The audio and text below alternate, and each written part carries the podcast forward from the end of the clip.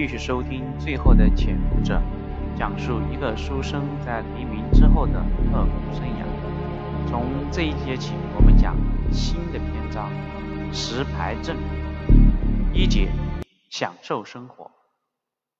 石牌是一个地名，具体地址在台北市区和阳明山之间。国民党的国防部石牌训练中心就在这个偏僻的地方。早在国民党刚撤到台湾，蒋经国就开始策划石牌训练班的事情了。整个训练班分为三期，一期为干部班，二期为宣传班，三期为游击班，每期三十人，再加上一十五人的爆破班，一百多人的规模。看开设的科班就知道，这个训练中心的主要目的不是培养情报干部。而是培养潜伏大陆和渗透大陆的人员，所有的学员基本上都是大陆逃亡过来的人组成。整个训练班为期三个月，也就是说，三个月后，大部分人都要被派往大陆执行渗透任务了。余生从保密局出来以后，首先负责的工作就是担任石牌训练班的主任。在上任之前，他特意申请将陈林从保密局调来。虽然古正文热情挽留，但蒋经国的命令也无法抵挡。陈林顺利的加入石牌训练班，被余生任命为教官，教授反侦查和伪装。刚刚履行上任，余生盘点了一下学员和教官名册，发现这个训练班有点徒于虚名。所有的教官均为退休和淘汰警官、军官，干部班则是淘汰的特务，宣传班和游击班那是鱼龙混杂，有大学生、中学生，还有普通的渔民，这样的配置简直就是炮灰嘛。不过联想到目前国民党在台湾的整体实力，这也算是正常了。在这个时候，国民党军。主力几乎都配置在舟山、大城、金门、海南岛等大陆沿海，执行保卫台湾前沿和渗透任务。台湾岛内几乎就是一个空壳。这个时候还能召集一百多人的队伍，已经是很不容易了，还要求什么质量？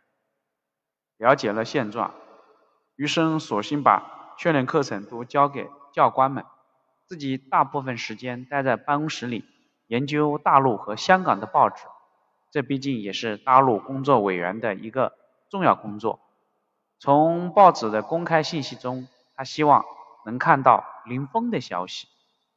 当然，他也明白这种概率微乎其微。一个撤退的特工回去之后，不是雪藏就是化名，很少再有公开原名露面。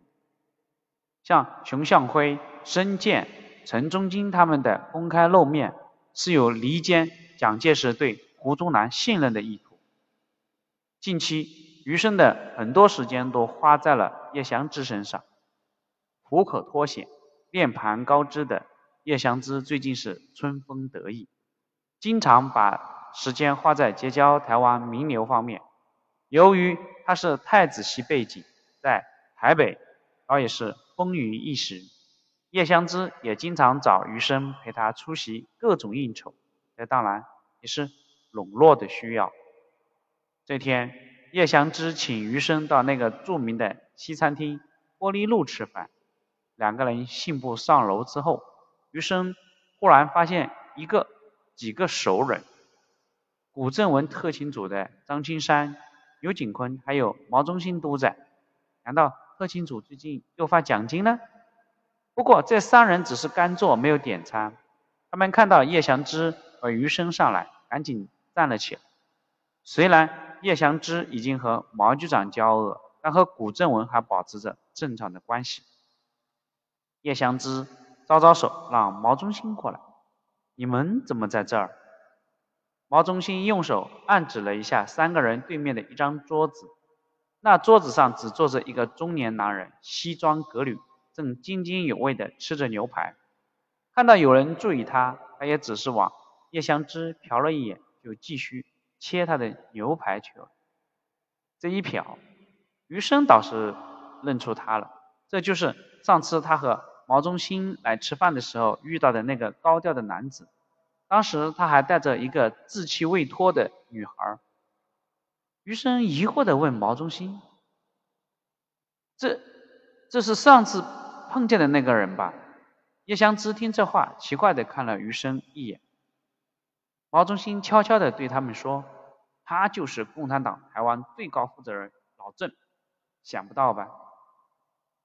叶祥之和余生都惊叹的吸了口气，这就是古正文之前捕获的让毛人凤化险为夷的共党首脑，怎么大白天来这吃牛排？叶祥之指指餐厅和毛中心他们，这什么意思？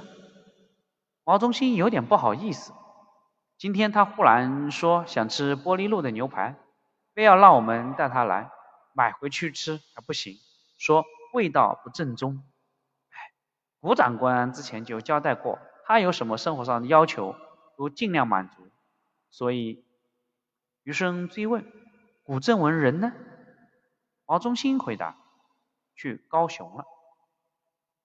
由于不方便说太多，叶祥之和余生。转身去了自己的座位，临走之前，余生小声的告诉毛中心：“晚上到我家来，没换地方。”毛中心忙不迭的点头。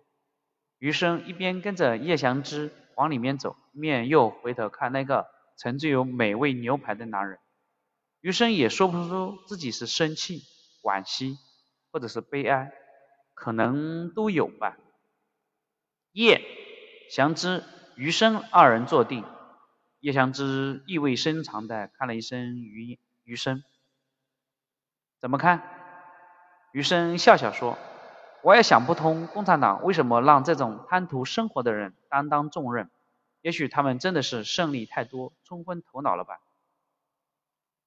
叶祥之摇摇头：“不是这个，我是说呀，古正文和毛人凤。”毛人凤这次化险为夷，古正文是出了大力气。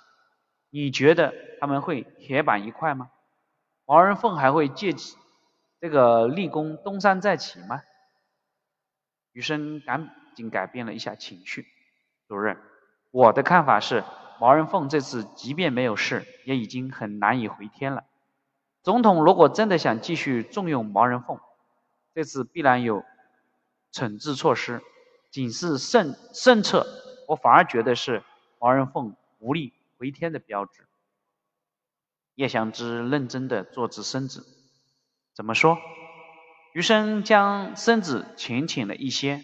我听说呀，之前戴局长在世也有犯下大错的时候，严重的时候被当时的委员长直接责打，但是责打之后，戴局长依然是重用，依然是加官进爵。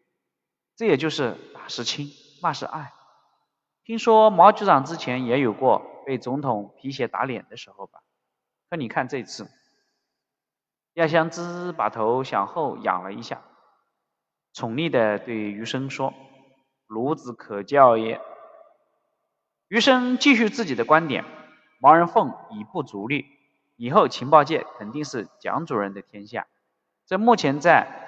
政界、军界应该没有什么太大分歧了。只有古正文，他虽然是毛人凤一手提携，但其志向并不在于比。上次古正文救我，就证明此人很清醒，能够迅速抓住共产党的首脑，也证明此人很有能力。但是他的叛徒出身决定了他不可能有大的前途。以后主任可以笼络、利用他。想收服此人，怕是很难，而且也没什么很大的意义。叶湘之满意的点点头，很好，你看问题很准，也怪不得蒋主任赏识你，前途不可限量啊。余生觉得叶翔之这最后半句话，么有点酸酸的感觉。好，这一节我们就讲到这里，想知道接下来会发生什么事，接着收听。谢谢您的收听。